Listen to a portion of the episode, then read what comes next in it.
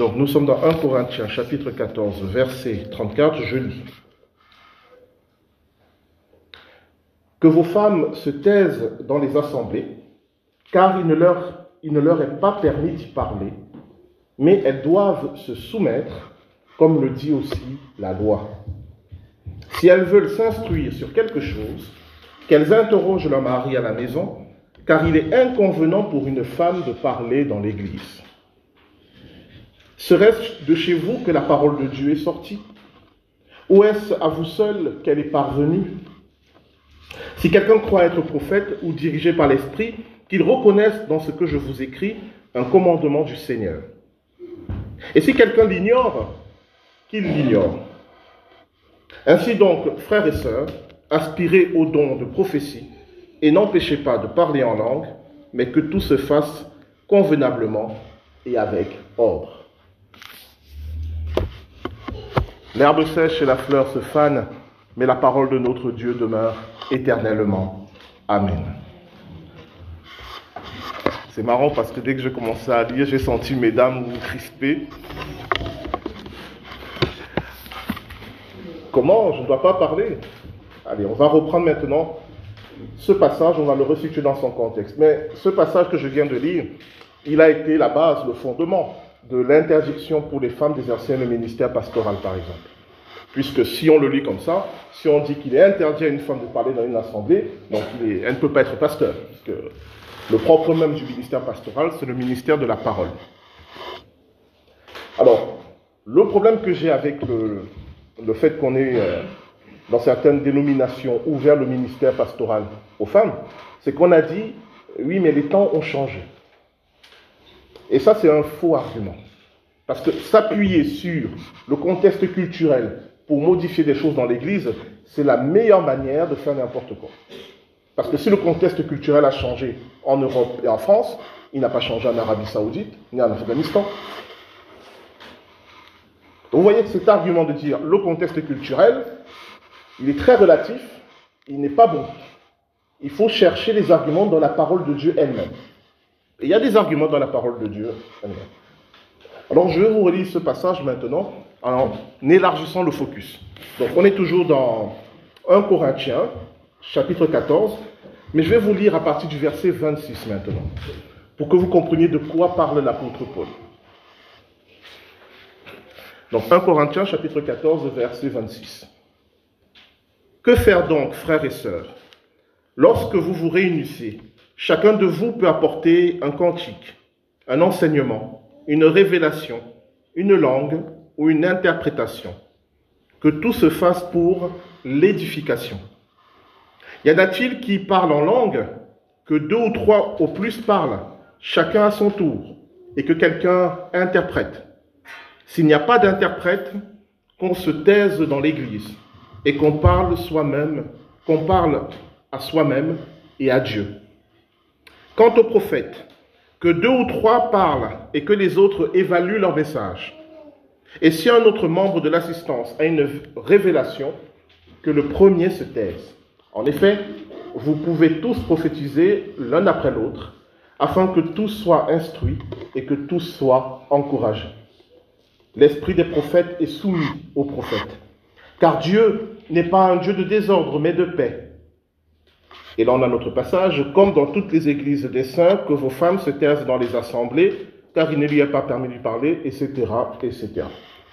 Alors pourquoi c'est important de remonter un peu le fil? C'est parce qu'on se rend compte que dans ce développement, l'apôtre Paul ne parle pas du tout du rapport entre les hommes et les femmes. Ça, il le fait au chapitre 11. On l'a lu. Je vous renvoie à cette prédication. Lorsque dans le cas du mariage, il dit Femmes, soumettez-vous à votre mari. À ce moment-là, il parle entre des rapports entre les hommes et les femmes. Ici, il est en train de dire comment doit se dérouler le don de prophétie et le parler en langue dans l'Église. Et il arrive à cette partie où il dit que les femmes se taisent dans l'assemblée car il ne leur est pas permis de parler. Donc vous voyez que déjà, il y a un petit problème.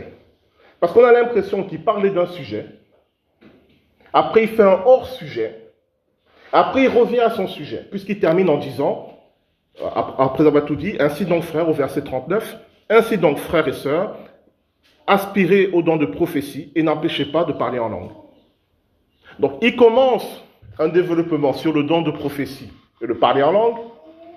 À un moment, il s'interrompt, il dit aux femmes, taisez-vous, et puis il recontinue sur le don de prophétie et de parler en langue. Alors, soit il est complètement illogique, soit il est logique, et ce qu'il dit là, en disant que les femmes se taisent dans l'assemblée, fait partie du même raisonnement. On va y revenir sur ce point.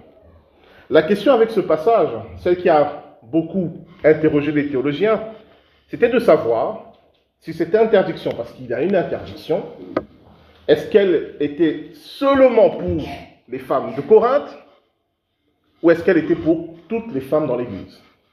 C'est ça la question. Parce que si elle est seulement pour les femmes de Corinthe, c'est une interdiction relative, contextuelle, liée aux circonstances de la vie de l'Église de Corinthe.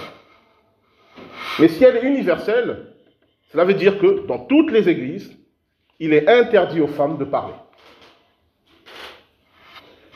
Donc, on va essayer de voir. Est-ce que c'est universel ou est-ce que c'est contextuel?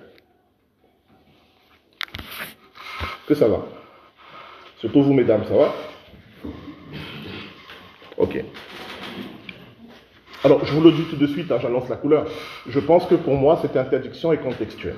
Maintenant, je vais argumenter. Pourquoi? Je pense que l'apôtre Paul n'a pas l'intention de dire que dans toutes les églises, il est interdit aux femmes de parler d'une quelconque manière. Déjà, qu'est-ce qui a fait dire à certains théologiens et qui a justifié l'interdiction du, ministère pastoral aux femmes? Qu'est-ce qui leur a fait dire que c'était la volonté de l'apôtre Paul C'est parce qu'il dit ici au verset 33, 33-34, car Dieu n'est pas un Dieu de désordre, mais de paix. Comme dans toutes les églises des saints, que vos femmes se taisent dans, dans les assemblées. Donc l'apôtre Paul semble dire que la pratique qui veut que les femmes ne parlent pas, elle est valable dans toutes les églises. N'est-ce pas? Comme dans toutes les églises des saints, que vos femmes se taisent dans l'assemblée. Alors je suis allé regarder, c'est pour ça que c'est toujours intéressant de revenir au texte originaux je suis allé regarder si c'était pareil dans le texte original. Eh bien, vous savez que le, Nouveau Testament, la manière dont on, on, le, on le reçoit, ce sont des papyrus sur lesquels les textes sont écrits en grec. Et on en découvre un peu partout.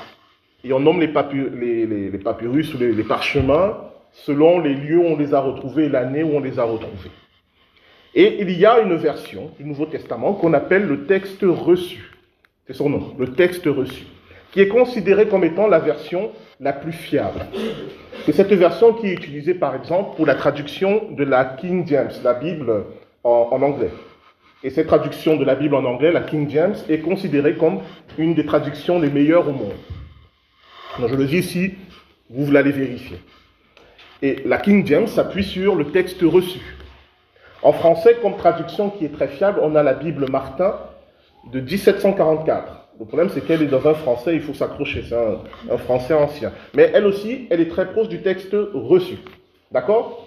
Donc je suis allé voir dans le texte reçu comment cette partie était. Eh bien, je vais vous lire, je vais vous relire ce passage, mais tel qu'il est dans le texte reçu, et donc tel que vous le trouverez dans la King James, par exemple. Donc je vais reprendre un tout petit peu plus haut, au verset 32. Vous me suivez? Ok. L'esprit des prophètes est soumis aux prophètes. Car Dieu n'est pas un Dieu de désordre, mais de paix, comme dans toutes les églises des saints. Point. Ensuite, que vos femmes se taisent dans les assemblées, etc., etc. Vous avez vu la petite différence?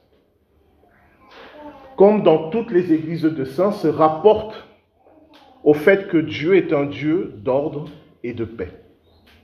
Ce que l'apôtre Paul dit ici, c'est que l'église de Corinthe, qui a eu beaucoup de problèmes, et notamment des problèmes de désordre, parce que les gens prophétisaient à tort et à travers. Ils priaient en langue à tort et à travers. C'est-à-dire quelqu'un se levait dans l'assemblée et se mettait à faire n'importe quoi. Il a écrit cet épître pour leur rappeler la manière de rendre un culte à Dieu, pour régler certains points qui n'allaient pas dans cette église. Et il vient, on l'a vu à partir du verset 26, il vient de leur donner euh, une méthode, un protocole pour qu'il y ait la prophétie dans l'Église. Et il se justifie en disant, parce que notre Dieu est un Dieu d'ordre et de paix, comme on le voit dans toutes les autres églises. Est-ce que ça va? Dans le texte reçu, comme dans toutes les églises de dessin, ne se rapporte pas au silence des femmes dans l'assemblée. Déjà, cet argument tombe. L'apôtre Paul, ici, ne dit pas que le silence dans les femmes dans l'assemblée est quelque chose qui est pratiqué dans toutes les églises. Mais ce qu'il dit, c'est que dans toutes les églises, les dons de prophétie et de parler en langue, les dons charismatiques sont exercés dans l'ordre et dans la paix. Et déjà, ça nous indique qu'il n'a pas l'intention ici de donner un argument qui a valeur universelle. Ça nous indique que cette interdiction de parler est propre à l'église de Corinthe et aux femmes de l'église de Corinthe. Vous me direz, mais les pauvres, qu'est-ce qu'elles ont fait?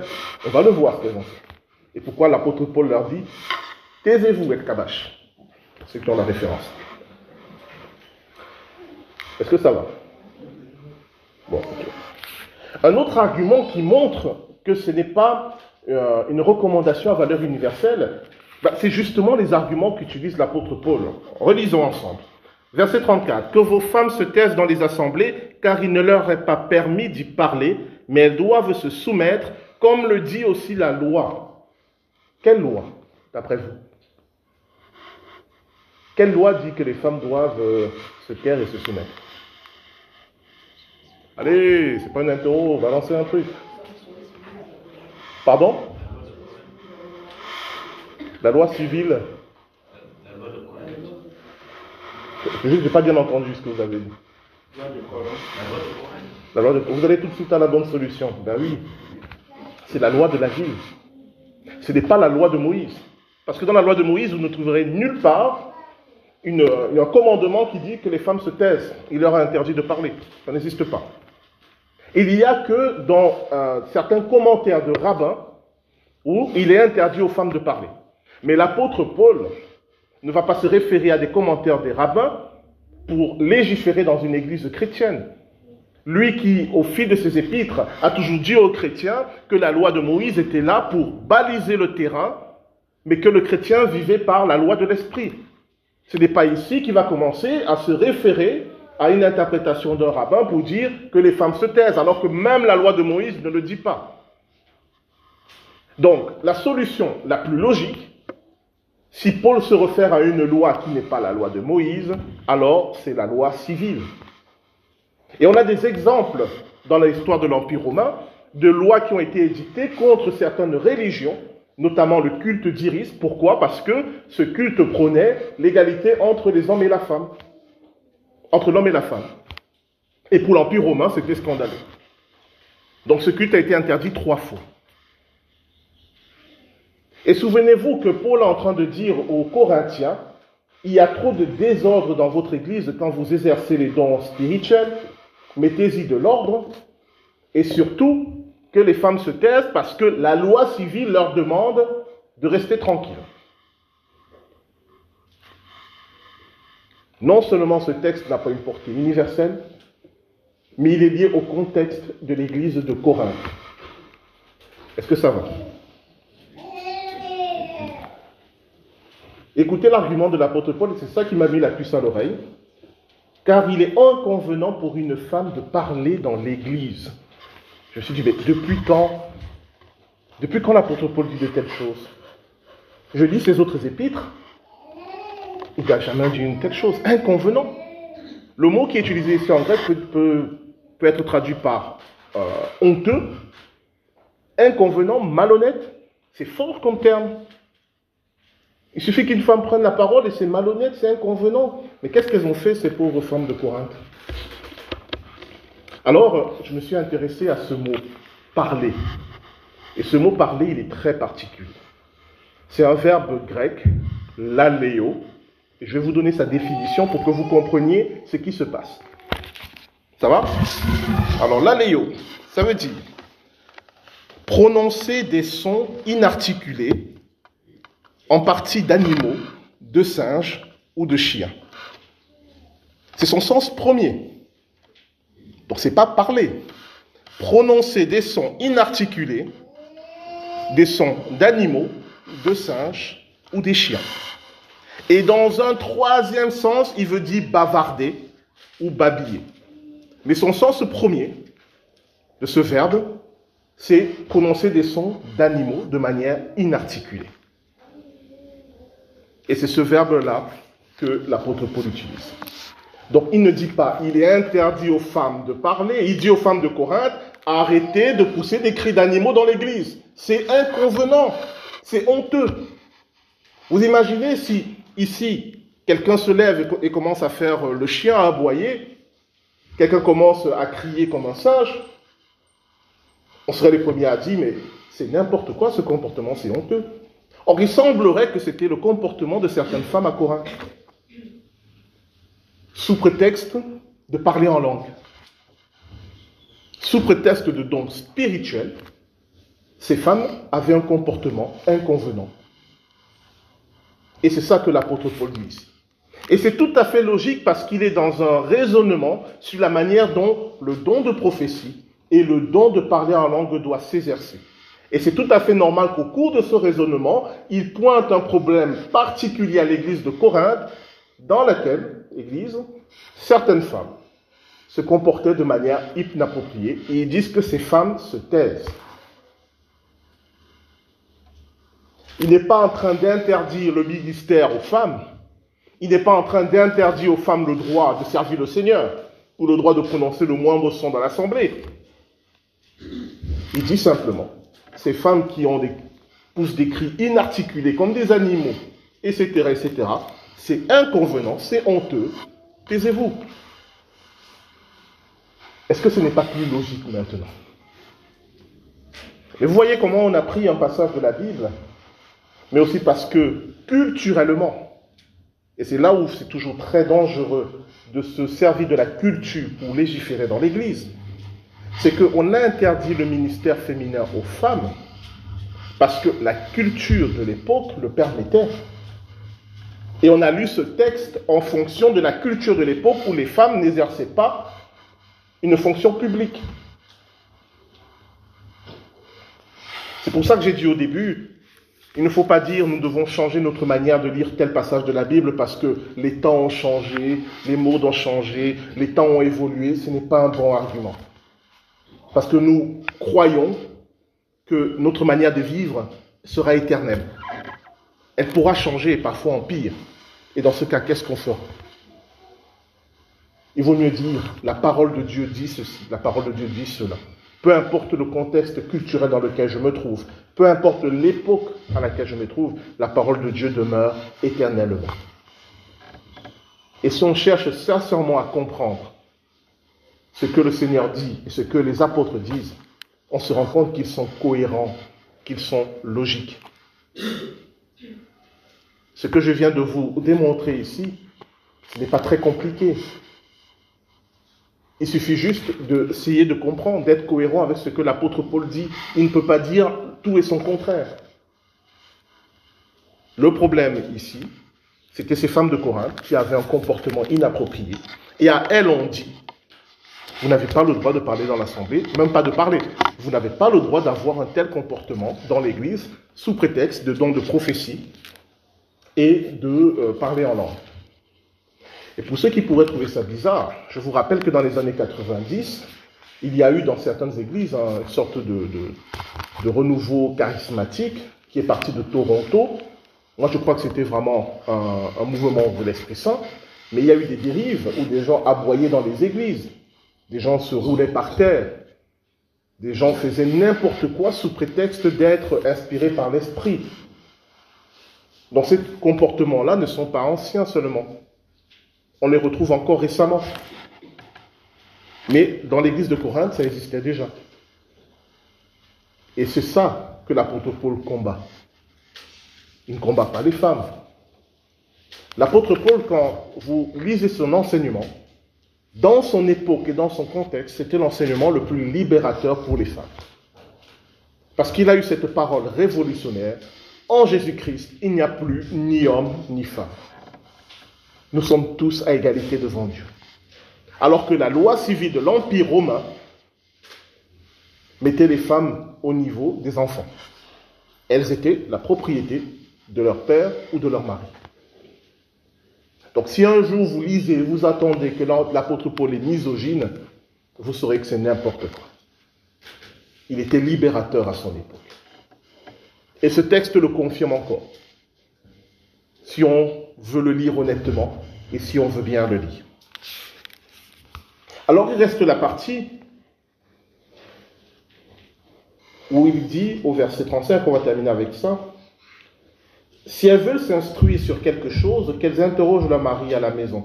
Car il est inconvenant pour une femme de parler dans l'église. On a vu que parler, ce n'est pas le fait de parler, c'est le fait de pousser des cris d'animaux. Donc, qu'elles interrogent leur mari. Ce que je comprends ici, c'est que, comme l'apôtre Paul dit, si quelqu'un a une prophétie, l'assemblée doit juger la prophétie de cette personne. Ce qu'il recommande ici, c'est que si un mari donne une prophétie et que sa femme euh, veut contester, veut discuter, ça se règle à la maison et pas au milieu de l'assemblée. Tout simplement.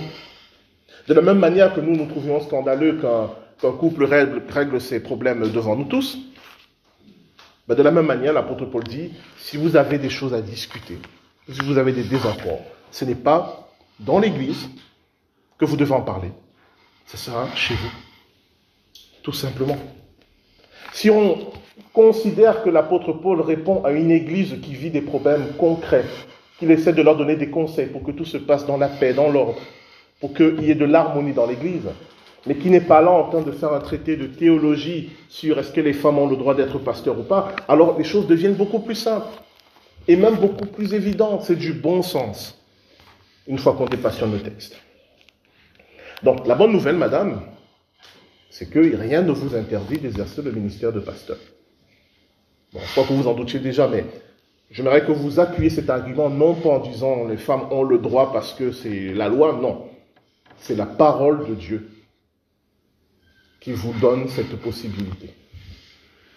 Mais maintenant, les ministères, que ce soit pasteurs, conseillers presbytéraux, quels que soient les ministères dans l'Église, ne sont pas fondés sur un droit. Ils sont fondés sur un appel de la part de Dieu. Je ne suis pas pasteur parce que je suis un homme. Je suis pasteur parce que Dieu m'a appelé à être pasteur. Et que j'ai discerné qu'il m'a appelé et que d'autres ont discerné qu'il m'a appelé. De la même manière, une femme ne devient pas pasteur parce qu'elle a le droit, mais parce qu'elle est appelée. En termes de ministère, dans l'Église, il n'y a pas de droit. Il n'y a que des appels. Et c'est très dangereux lorsqu'on veut fonder son ministère sur un droit, quel qu'il soit. Je suis pasteur parce que je suis homme, je suis pasteur parce que je suis fils de pasteur, je suis pasteur parce que j'ai fait plein d'études. Non. C'est un appel de Dieu dans ma vie. Je sens que Dieu m'appelle à faire quelque chose et cet appel est confirmé par d'autres personnes. Ce que Calvin va appeler l'appel intérieur, ça c'est la conviction que j'ai que Dieu m'appelle. Et l'appel extérieur, ça c'est la conviction qu'a l'Église que Dieu t'appelle. Et ces deux convictions-là doivent être manifestées pour qu'un ministère soit fondé. Et ça, c'est très important. Et chaque fois que cela n'est pas respecté, je l'ai vu, ça a apporté des dégâts dans l'Église. Ma conviction intérieure ne suffit pas pour m'établir dans un ministère. Et l'appel de l'Église ne suffit pas non plus, il faut les deux. Et peu importe qu'on soit un homme ou une femme. Le ministère est fondé sur l'appel de Dieu et non sur un droit quelconque. Alors on va prier pour terminer. Cette longue série sur l'égalité hommes et femmes, on va demander à Dieu de nous donner sagesse et discernement dans la société dans laquelle nous vivons, pour fonder notre vie sur sa parole, d'abord, et pas d'abord sur euh, notre culture, notre éducation, notre contexte. Nous prions.